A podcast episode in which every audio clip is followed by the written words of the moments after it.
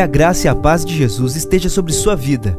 Você ouvirá a partir de agora uma mensagem ministrada no Templo Central da AD Londrina. Que o Senhor fale fortemente ao seu coração e te abençoe de uma forma muito especial. Até o verso de número 20. É uma leitura um pouco longa, mas eu quero muito fazê-la com você para que a gente possa ter uma visão mais ampla desse texto. Números 32, do verso 1 ao verso 20. Se puder colocar aí na tela para o pessoal ver, ver o texto ao invés de me ver, facilita aí para acompanharem juntos essa passagem.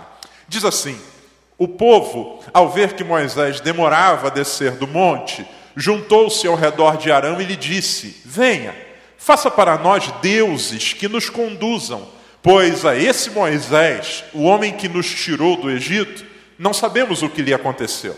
Respondeu-lhes Arão: Tirem os brincos de ouro de suas mulheres, de seus filhos e de suas filhas e tragam-nos a mim. Todos tiraram os seus brincos de ouro e os levaram a Arão. Ele os recebeu e os fundiu, e transformando tudo num ídolo que modelou com uma ferramenta própria, dando-lhe a forma de um bezerro. Então disseram: Eis aí os seus deuses, ó Israel que tiraram vocês do Egito. Vendo isso, Arão edificou um altar diante do bezerro e anunciou: amanhã haverá uma festa dedicada ao Senhor. Na manhã seguinte ofereceram holocaustos e sacrifícios de comunhão. O povo se assentou para comer e beber e levantou-se para se entregar à farra. Então o Senhor disse a Moisés: Desça, porque o seu povo que você tirou do Egito se corrompeu. Muito depressa se desviaram daquilo que lhes ordenei e fizeram um ídolo em forma de bezerro. Curvaram-se diante dele, ofereceram-lhe sacrifícios e disseram: Eis aí, ó Israel, os deuses que tiraram vocês do Egito. Disse o Senhor a Moisés: Tenho visto que esse povo é um povo obstinado. Deixe-me agora para que a minha ira se acenda contra eles e eu o destrua. Depois farei de você uma grande nação. Moisés, porém, suplicou ao Senhor, o seu Deus, clamando: Ó Senhor, por que se acenderia a tua ira contra o teu povo, que tiraste do Egito com grande poder e forte mão? Porque diriam os egípcios: Foi com intenção maligna que ele os libertou, para matá-los nos montes e bani-los da face da terra. Arrepende-te do fogo da tua ira, tem piedade e não tragas este mal sobre o teu povo. Lembra-te dos teus servos Abraão, Isaac, Israel, aos quais juraste por ti mesmo: farei que os seus descendentes sejam numerosos como as estrelas do céu, e lhes darei toda essa terra que lhes prometi, que será sua herança para sempre.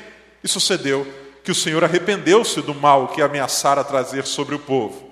Então Moisés desceu do monte, levando nas mãos as duas tábuas da aliança, estavam escritas de ambos os lados, frente e verso. As tábuas tinham sido feitas por Deus o que neles o que nelas estava gravado fora escrito por Deus. Quando Josué ouviu o barulho do povo gritando, disse a Moisés: Há barulho de guerra no acampamento. Respondeu Moisés: Não é canto de vitória, nem canto de derrota. Ouço somente o som das canções. Quando Moisés aproximou-se do acampamento, viu o bezerro e as danças, irou-se, jogou as tábuas no chão ao pé do monte, quebrantando-as. Pegou o bezerro que eles tinham feito e os destruiu ou destruiu no fogo, depois de moê-lo até virar pó, espalhou na água e fez com que os israelitas bebessem. Amém. Louvado seja o Senhor pela sua palavra. Esse capítulo do livro de Êxodo mostra para nós um pouco, um pedaço da história desse povo que Deus resgatou do Egito e que agora está em peregrinação em direção à terra prometida. Esse capítulo especificamente mostra um momento que não é muito agradável dessa história, porque a Bíblia vai dizer que esse povo tropeça, peca, erra de forma grave contra o Senhor seu Deus. E qual é o pecado desse povo? O pecado do povo em Êxodo capítulo de número 32 é o pecado da idolatria. Esses homens e mulheres da nação de Israel criam uma imagem e atribuem a essa imagem a glória por uma ação que havia sido feita por Deus. O verso de número 8, que a gente leu aqui, do capítulo de número 32, diz que eles dizem: Eis aí os deuses que tiraram vocês do Egito. Ora, o que esse povo viveu até então foi uma ação arquitetada e executada pelo próprio Deus. Foi Deus que veio ao encontro deles. Foi Deus que recrutou Moisés. Foi Deus que enviou as pragas. Foi Deus que abriu o mar vermelho para que esse povo passasse.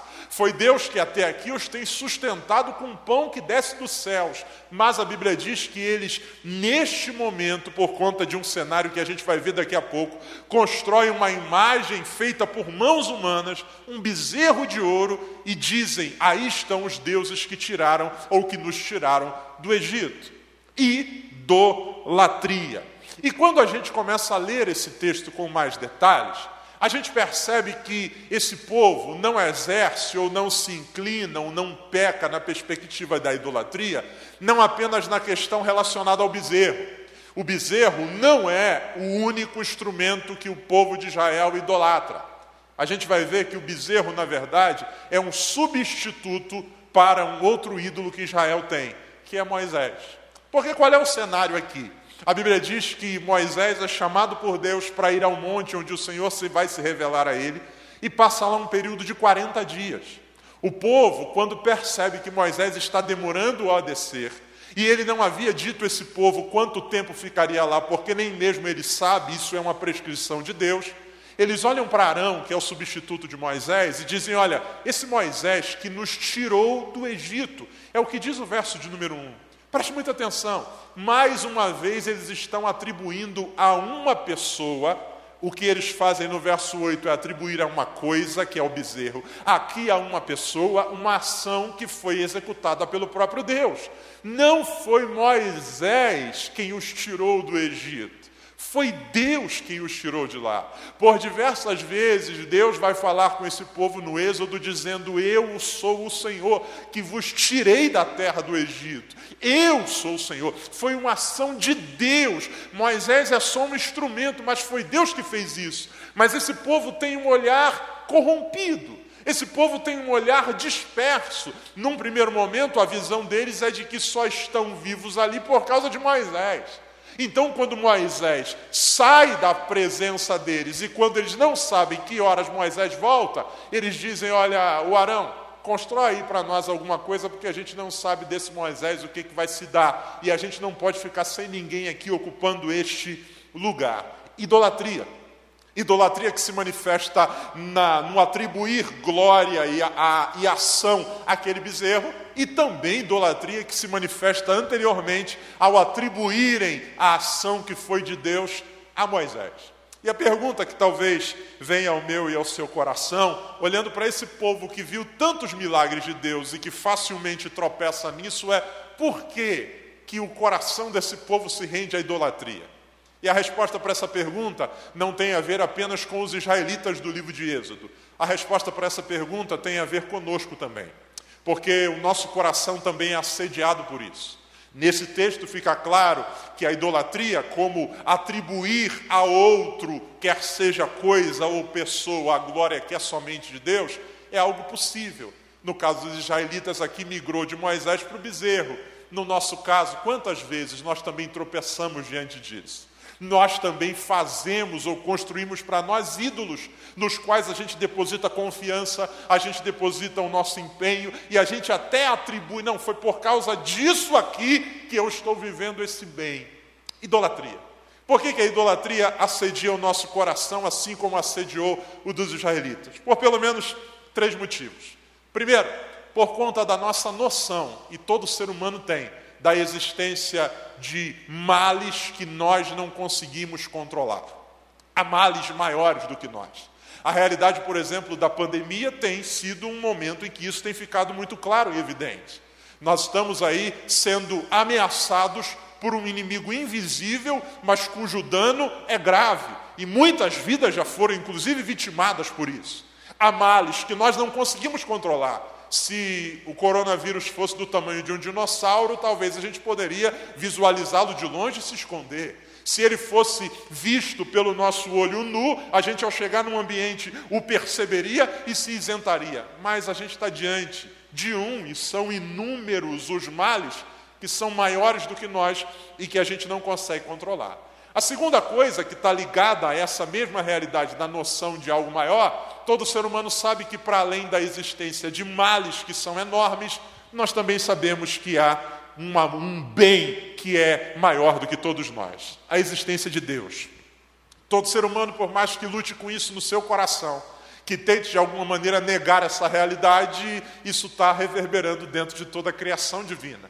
A certeza de que existe alguém bondoso e todo-poderoso que é maior do que todos nós. Então, em primeiro lugar, nós temos a noção de que há um mal maior e que a gente não controla, e de que também há um bem, a Deus, que é maior do que todas as coisas, inclusive do que nós mesmos. E uma vez que isso se estabelece, essa noção de que há um mal ou males que nós não controlamos, e a noção também de que há um Deus que é todo-poderoso, há um Deus que é eterno, há um Deus que habita sobre todas as coisas, essas duas realidades descortinam duas coisas. Primeiro, a noção de que há males maiores do que nós gera, inevitavelmente, no nosso coração medo. Ora, se há algo que eu não controlo, se há coisas que inclusive eu não enxergo, se há demandas com as quais eu não tenho força para lidar sozinho ou não consigo bancar o enfrentamento delas, qual é o resultado natural para o coração humano? Medo. Medo da morte, medo do invisível, medo de forças espirituais malignas, medo do diabo, medo do que está para acontecer. Isso gera ansiedade no coração e o que a gente tem visto na nossa sociedade nada mais é do que isso com as suas multifacetas a certeza ou a convicção de que existem males maiores e que são incontroláveis, e como consequência disso, o medo implantado no coração, do, no coração humano. Então, a certeza de que existe um mal que eu não consigo controlar, de que existem demandas que podem me visitar de maneira negativa, gera em mim medo. E do outro lado, a certeza de que existe um Deus supremo, Senhor, soberano, todo-poderoso, gera no coração daquele que se enxerga, e eu vou repetir, gera no coração daquele que se enxerga um sentimento de indignidade. Preste muita atenção. Todo homem na Bíblia que teve um encontro com a realidade da presença de Deus, imediatamente teve consciência da sua culpa e da sua indignidade. Sabemos que existe um Deus todo-poderoso e que Ele é maior do que todos os males que podem nos afetar, mas a gente também sabe que nós, em relação a Ele, estamos em débito, estamos em dívida. Porque ele não é apenas muito grande, a Bíblia diz que ele é santo. E porque ele é santo, ele abomina o pecado. A Bíblia não diz apenas que ele é todo-poderoso, a Bíblia diz que só pode comparecer diante dele aquele que é limpo de mãos e puro de coração. E quem de nós pode bater no peito a partir dos seus próprios méritos e dizer: Eu posso chegar diante de Deus? Logo, temos uma equação complexa. Eu sei que existem males terríveis e gigantescos, e isso gera medo no meu coração. Eu sei que existe um Deus grande e maravilhoso e bondoso, mas que Ele é santo e eu sou pecador, e porque sou pecador, eu não tenho como comparecer diante dele. Nesse espaço, se a gente não se atenta para o que a palavra de Deus diz, aqui há um espaço livre para idolatria. Porque o que é a idolatria. A idolatria nada mais é do que a constituição de algo ou de alguém que, em primeiro lugar, faça a intermediação entre mim, que sei que sou pecador, e um Deus que é todo-poderoso, para que esse Deus me preserve do mal. Essa é a ideia da idolatria. Eu sei que sou pecador, e porque sou pecador, eu não tenho moral para chegar diante de Deus. E eu sei que tem um mal que está correndo atrás de mim e ele é muito grande. Então, do que, que eu preciso? Eu preciso de alguém que possa chegar diante dele para que o bem que há nele seja acionado para me proteger. Essa figura da intermediação. É como, por exemplo, eu com os meus pais. Algumas vezes saíamos para visitar algum parente, algum amigo, e antes de sair de casa, minha mãe ou meu pai diziam para mim assim: olha, não é para você pedir para ficar lá, para dormir lá, para morar lá, para estar lá, melhor dizendo. E aí íamos para casa, brincávamos, nos divertíamos na casa da minha tia, na casa de um parente, na casa de um primo, e quando estava perto da hora de ir embora, um primo chegava e dizia assim: por que, que você não fica aqui, não dorme aqui essa noite? A resposta imediata é: eu não posso porque meu pai ou minha mãe não deixam. Eu quero esse bem, mas eu não tenho como comparecer diante dele e pedir, porque ele disse que não vai me dar. Aí o primo olhava e dizia assim: e se eu pedir? Eu posso fazer a intermediação para você conseguir o que você quer. Você não pode pedir a ele, mas eu posso, porque afinal de contas ele não falou nada comigo. E aí, quantas vezes a gente diz assim, então vai lá. Aí ele chega diante do pai e diz, e ele pode ficar? A figura ou a imagem que aparece aqui é de como a idolatria se manifesta. A partir da certeza do mal que é maior, a partir da certeza de que eu sou, não sou digno do bem que pode me proteger, há um espaço para a idolatria. Passamos a correr atrás de alguém que nos intermedie. E esse alguém é alguém que, na nossa visão, normalmente tem mais moral, acesso ou proximidade com Deus. E é por isso que fica claro nesse texto que a idolatria, o objeto de idolatria, o ídolo, não necessariamente é apenas uma coisa. Porque o texto diz que eles adoraram um bezerro, construíram um bezerro. Mas a Bíblia também diz que eles tinham a mesma imagem a respeito de um homem. Esse momento de terror mundial é um terreno fértil para a idolatria. Idolatria de coisas, soluções milagrosas, fórmulas mágicas e também idolatria de pessoas. Fulano de tal nos salvará. Ou de entes, de instituições, a ciência, a, o, o líder X, o político Y. A... Ouça com muita atenção, amado. Israel tropeça porque passa a depositar sua confiança e atribuir o livramento da vida a algo ou a alguém. E para o nosso contexto aqui religioso, a gente precisa vigiar o nosso coração, porque esse texto deixa claro que, inclusive, um líder religioso usado por Deus pode se transformar em ídolo. Quanta gente que não estabelece uma relação saudável com as suas lideranças espirituais, mas de idolatria. É aquele pastor que, quando a oração daquele pastor é forte. Porque se aquele pastor orar, se aquela pessoa colocar a mão na minha cabeça, se eu for naquela irmã, se aquele que. A gente transfere isso. Eu sei que sou pecador, eu sou um cara que piso da bola pra caramba, mas se aquela pessoa orar por mim, ela tem mais moral diante de Deus, e aí o meu pedido vai ser atendido. Idolatria. Em primeiro lugar, a gente passa a correr atrás de alguém que nos intermedie. Essa é a visão que Israel tem de Moisés. Moisés é aquele que faz a ponte entre Deus e nós. A gente é pecador, mas ele é um cara bacana, porque ele aparece diante de Deus e Deus não mata. Então, ele leva os nossos pedidos a Deus. Ele intercede por nós. E é por isso que quando Moisés não está, a gente precisa de outra coisa, ou de outra pessoa. Cadê Moisés? Moisés não está. Então precisamos de alguma coisa que substitua essa lacuna. E aqui chega a segunda coisa que eu queria falar com você. Porque essa lógica que a gente tem construída dentro de nós, de que existe males que nós não podemos controlar, e de que diante de Deus nós somos indignos por causa do nosso pecado, faz com que a gente, em primeiro lugar, procure alguém que nos intermedie. E quando a intermediação funciona de maneira constante, o próximo passo é nós querermos fazer a substituição. Então, no primeiro momento, é você vai diante de Deus por mim. No segundo momento, é você me substitui de forma contínua. É o que o texto está dizendo. Moisés passa a ser a figura de substituição do povo. Ou seja, ele não vai vez por outras, ele nos substitui. Tanto é que quando Moisés demora, a gente precisa colocar alguma coisa no lugar. É preciso colocar algo no lugar para preencher esse vazio de substituição. Por quê? Porque o que, que esse povo quer? Esse povo quer o seguinte: eles querem algo ou alguém que se comunique com Deus de forma favorável, enquanto eles podem viver a vida da forma que lhe agradar. A Bíblia vai dizer para nós, no verso de número 5, algo que é extremamente interessante e desesperador. Porque o texto diz que eles constroem um bezerro, e Arão diz assim: está aqui o bezerro, mas amanhã nós faremos festa ao Senhor. Isso é curioso e ao mesmo tempo complexo e terrível. Eles estão construindo um objeto de idolatria totalmente contra o que Deus disse, mas na cabeça deles a lógica é o seguinte: Amanhã a gente faz uma festa ao Senhor. Ou seja, hoje a gente pode fazer o que quiser, desde que amanhã a gente apresente uma oferta, e se essa oferta for apresentada, isso apaga os erros dos dias anteriores. A lógica da idolatria, da substituição, nada mais é do que uma fuga para a gente viver a vida como quer.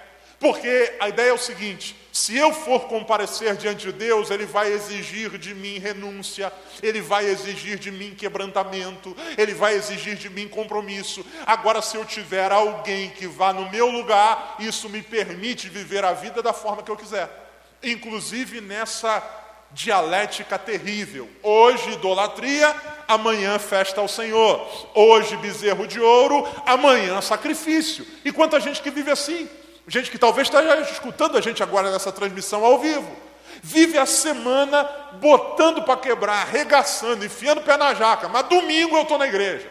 Porque se eu estiver na igreja domingo e o pastor orar por mim, eu creio que isso zera o meu histórico negativo. Num dia, festa ao bezerro, mas no outro, amanhã, gente, fica tranquilo, não precisa ficar com o coração pesado, não. Amanhã nós vamos apresentar um sacrifício ao Senhor nosso Deus. Isso é tenso. Porque todas as vezes que a gente constrói os ídolos, eles nada mais são do que uma tentativa nossa de substituição que nos isente de assumir as nossas responsabilidades. Se eu tenho alguém que vá diante de Deus por mim, eu não preciso viver uma vida que agrade a Deus. O fulano vai me representar, o fulano vai chegar diante de Deus de mim, o fulano. É por isso que, por exemplo, nesse processo de lockdown, que é difícil, a gente gostaria muito de ter todos vocês reunidos aqui conosco, mas a gente precisa atentar para o fato de que isso pode revelar um problema do nosso coração. Alguém já disse que o coração do problema sempre é o problema do coração. Há algumas pessoas, por exemplo, que não estão conseguindo buscar Deus porque não podem vir à igreja. Ei, a igreja não pode ser um ídolo no seu coração. Esse lugar a gente vem para adorar ao Senhor, mas a nossa vida deve ser de constante adoração a Deus. Nós oramos para que essa semana ainda a gente possa estar juntos, mas esse momento de estarmos juntos não é o ponto ápice da vida cristã, muito pelo contrário, Jesus disse que estaria conosco todos os dias até a consumação do século. Então, em nome de Jesus, essa noite eu queria convidar você para repensar se o nosso coração não está sendo assediado e muitas vezes visitado pela idolatria, nessa perspectiva de que, sabendo que eu sou pecador, eu quero alguém que faça a vez por mim. Eu quero alguém que me represente diante de Deus. Eu quero alguma coisa que sirva como esse ponto de contato. E nesse processo a gente está pecando. Ouça com muita atenção: o que Arão pede para fazer isso é grana. Arão diz: Vocês querem alguma coisa que represente vocês? Quero, então tragam ouro para mim. E a Bíblia diz que o povo traz. Porque para a gente não ter que bancar as nossas responsabilidades diante de Deus, a gente está disposto a desembolsar o que for necessário grana. Arão cria aqui aquilo que alguns chamam de a religião ou a filosofia religiosa do, da grana. Você quer? Então pague. E quanta gente está pagando o que for pedido para não ter que assumir suas responsabilidades diante de Deus? Então o que? É para eu conseguir a bênção que eu quero? É. E como é que faz? Não, a campanha dos 50 mil reais. Eu pago 50 mil para não ter que estudar, para não ter que me consagrar. O que eu quero é continuar na farra e no dia do concurso chegar lá e tirar 10. Essa é a lógica. É a lógica da idolatria no cenário religioso, qualquer que seja ele. É o cara que faz despacho na esquina. Eu não quero conquistar aquela mulher, eu estou disposto a pagar o que for necessário para que ela venha até mim sem que eu tenha nenhum esforço. Trago a pessoa amada em três dias. Você não precisa ter bom caráter, você não precisa amar, você não precisa ser uma pessoa dócil, você não precisa conquistar o coração, você não precisa fazer manutenção, você precisa pagar para a mãe de santo, ela faz o feitiço e ele traz até você. É uma libertação, entre aspas, da responsabilidade. Arão diz: tragam a grana, e o povo traz. Constrói os seus bezerros. No meio evangélico, nós também temos essas mesmas estruturas, muitas vezes sendo construídas. Gente que não quer assumir uma vida de responsabilidade com Deus. E alguns vivem de congresso em congresso, de experiência em experiência, de evento em evento, e a gente paga o que for necessário para aquele dia sentir alguma coisa, mas saindo dali a gente vive a vida como se Deus não existisse. É um processo de transferência e de substituição, independente do preço. Pois bem, a Bíblia diz que enquanto isso está rolando aqui embaixo, Moisés está lá em cima diante do Senhor, no alto do monte. E a partir da postura de Moisés, a gente aprende, por causa do tempo, duas coisas que são fundamentais para que o nosso coração seja guardado da idolatria. Em primeiro lugar, Moisés é alguém que vive comprometido com a glória de Deus e não com o seu prazer. não dá tempo da gente ler. O texto diz que lá em cima do monte, Deus faz uma proposta para Moisés. Deus diz assim: Moisés, eu vou matar esse povo. Acabou. Eu zero essa galera e construo de você uma nova nação. A partir de você eu vou construir um novo povo. Irmãos, pense bem, essa proposta é incrível, porque o povo até aqui é descendência de Abraão. O que Deus está dizendo é: eu vou resetar o sistema e vou criar uma nova nação a partir de você. Você vai ser não apenas libertador, você vai ser patriarca. A nação abraâmica passará a ser uma nação mosaica. Você não será apenas quem tirou Israel do Egito, você será o pai de Israel. A resposta de Moisés para Deus é sensacional. Moisés diz: Não faça isso, Senhor. Porque, embora isso para mim produza uma sensação agradável, uau, eu vou ser pai de uma grande nação, eu vou viver a promessa que o Senhor fez a Abraão, o teu nome vai ser blasfemado. O que que as nações vão dizer de ti? Vão dizer que tu és um Deus cruel que tirou o povo do Egito e os matou no deserto. Senhor, não faça isso. A primeira coisa que Moisés nos ensina é que, como cristãos, a gente, para viver livre da idolatria, a gente deve caminhar por um caminho que é de compromisso com a glória de Deus e não apenas com o nosso próprio prazer. Não vale tudo para conseguir o que eu quero se a glória de Deus está em jogo. A proposta pode ser maravilhosa, mas se essa proposta eleva o meu nome, mas põe em jogo a glória do Senhor, eu digo não. Porque o que os ídolos fazem nada mais é do que propor coisas mirabolantes, mas que colocam o nome de Deus em segundo plano. Talvez você esteja diante de uma proposta que aos seus olhos faz muito bem, mas isso corrompe, prejudica, macula a glória de Deus. O nome do Senhor deve estar em primeiro lugar. A Bíblia diz que a gente não deve ter outros deuses diante de nós. Só ao Senhor nosso Deus a gente deve dar glória e a gente deve amá-lo de todo o coração, de toda a alma, de toda a força e de todo o nosso entendimento. O coração é livre da idolatria quando a gente põe a glória de Deus em primeiro lugar. E quando a gente põe a glória de Deus em primeiro lugar, a gente não a transfere para ninguém, nem mesmo para nós. O povo inteiro idolatra Moisés, mas Moisés não se idolatra. Senhor, a proposta é boa, mas o teu nome está em primeiro lugar. Em segundo lugar, Moisés nos ensina que a gente deve estar disposto a abrir mão de qualquer coisa, mesmo que feita por Deus, que possa tomar um lugar de idolatria no nosso coração.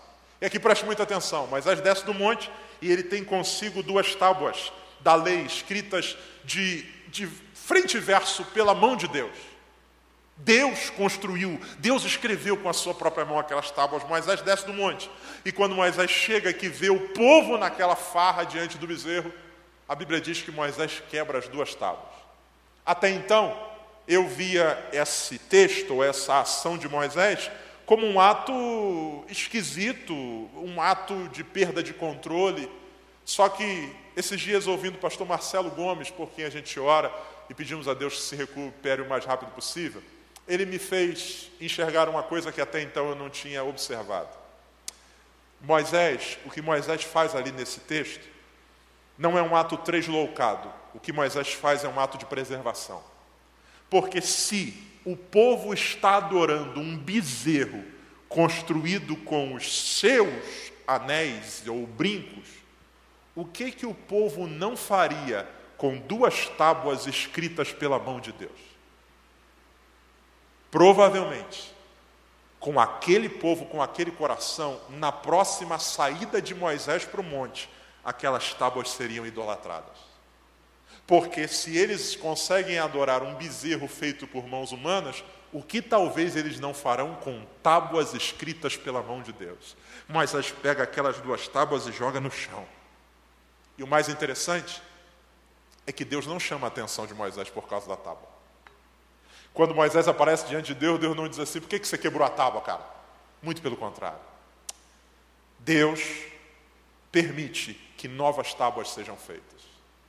Sabe por quê? Moisés está nos ensinando que o nosso coração é livre da idolatria quando a gente cultiva todos os dias a disciplina de entender que aquilo que Deus é é maior do que aquilo que Deus faz. Essas tábuas foram escritas pela mão de Deus, mas Deus, porque é Deus, pode fazer outras. E se isso aqui pode tomar o lugar no meu coração, eu quebro, porque maior é Deus do que aquilo que Ele faz. Quantas pessoas que transformaram a bênção de Deus no seu próprio ídolo. Se encantaram tanto com o que Deus fez, que esqueceram-se de quem fez, e esse alguém foi Deus. Moisés joga no chão dizendo: Maior é o Deus que fez do que aquilo que foi feito por Deus. Ele vai de novo diante do Senhor, e o Senhor dá novas tábuas, porque nada, inclusive aquilo que Deus fez, pode ocupar o lugar no nosso coração. Quantas pessoas que acreditam, não, se eu perder esse emprego, eu não sei o que vai ser de mim. O que vai ser de você? Se o Senhor é contigo, o mesmo Deus que abriu essa porta é poderoso para abrir outras. O Deus que escreveu em tábuas pode fazer outras tábuas. Maior é Deus do que as tábuas que ele escreveu. Eu não sei o que vai ser de mim se Deus é por nós. E somente Ele é digno de toda nossa, de todo o nosso louvor, de toda a nossa adoração. Não permita que no seu coração se estabeleça um trono que seja ocupado por aquilo que Deus fez. O nome disso é idolatria. O Senhor, e somente o Senhor, é digno de toda honra, toda glória e todo louvor. Eu quero orar com você. E nessa oração eu quero orar não apenas com você, ou melhor, por você, eu quero orar com você. Porque essa palavra também é para mim. Diante de um cenário de medo, eu corro o risco no meu coração de tentar me apegar a alguma coisa que, na minha visão, possa intermediar essa minha relação com Deus. Eu corro o risco de, diante do cenário de medo, buscar alguém que sirva como meu refúgio. Eu posso idolatrar algo ou alguém. Ei, ouça em nome de Jesus. Só o Senhor é digno de ser adorado. Não foi o nosso autocuidado que nos trouxe até aqui, não foi o governo humano do Brasil que nos trouxe até aqui, não foi a ciência que nos trouxe até aqui, foi Deus que nos trouxe até aqui e somente Ele é digno da nossa confiança, de depositarmos nele a nossa esperança. Caso contrário, a gente caminha pela vereda da idolatria. Por isso, aprenda com Moisés como eu preciso aprender a glória de Deus acima de qualquer coisa. O Senhor é digno e somente Ele é digno. Em segundo lugar, se há alguma coisa que Deus fez que pode se transformar num instrumento de idolatria para mim, eu digo, eu abro mão do que Deus fez por conta daquilo que Deus é. Porque da mão que escreveu essas tábuas, a mão dele nunca esteve encolhida, ele pode fazer outras, e se ele não quiser, ele faz qualquer outra coisa. O Senhor é maior do que aquilo que ele faz. A glória de Deus se revela nas suas ações, mas o Senhor é infinitamente mais. Ele tem riquezas guardadas que são muito maiores do que aquilo que a gente tem desfrutado. Vamos orar? Pai querido, em nome de Jesus, oro pelo teu povo acompanhando com a gente essa transmissão. Senhor, pessoas em diversos lugares do nosso país e até do nosso mundo. Gente que acompanha agora ao vivo e outros que estão acompanhando a gravação, a reprodução desse momento que a gente teve ao vivo aqui. E o meu pedido, Senhor, é não somente por eles, mas em primeiro lugar por mim, que o nosso coração, em meio a cenários de medo, não seja um terreno fértil para a idolatria. Livra-nos, Senhor. Livra-nos de construir para nós os nossos bezerros de ouro. E esses bezerros não são apenas construídos por mãos humanas, eles podem inclusive ser homens Quantos que estão depositando sua confiança, entregando, confiando seus anseios e esperanças a uma ideologia, a uma pessoa, a um político, a um viés teológico, sociológico, a ciência, quanta gente que está depositando toda a expectativa da vida na vacina, há algo muito maior do que isso. Quem nos tirou do Egito foi o Senhor. É o Senhor e só o Senhor. Livra-nos, ó Deus, disso. Livra-nos dessa lógica que tem como pano de fundo o nosso desejo de viver para nós mesmos a gente quer alguém que compareça diante de Deus enquanto a gente faz a nossa farra. Que cada um de nós hoje assuma responsabilidade diante de Deus. Que cada um de nós entenda que enquanto há pastores aqui fazendo um culto, é responsabilidade de cada cristão que participa presencial ou remotamente de estar em comunhão com Deus. Que esse afastamento do templo não seja desculpa para a gente se afastar da santidade do Senhor. Guarda-nos em Ti Que a gente coloque a tua glória em primeiro lugar, Senhor. O nome do Senhor acima de tudo. Toda proposta, por mais sedutora que seja, se coloca o nome do Senhor em risco, se macula o nome do Senhor, que a gente aprenda a dizer não. Me importa mais agradar a Deus do que aos homens, ainda que esse homem seja eu mesmo. E nos desenvolve em nós a consciência de abrir mão daquilo que, embora seja feito por ti, se está ocupando o teu lugar, que a gente aprenda a dizer não porque maior é o Senhor que fez as tábuas do que as tábuas que o Senhor fez. Que seja assim, em nome de Jesus. Amém. Essa foi uma mensagem ministrada no Templo Central da AD Londrina. Acesse nossas redes sociais no Facebook, Instagram e YouTube e fique por dentro de tudo o que está acontecendo.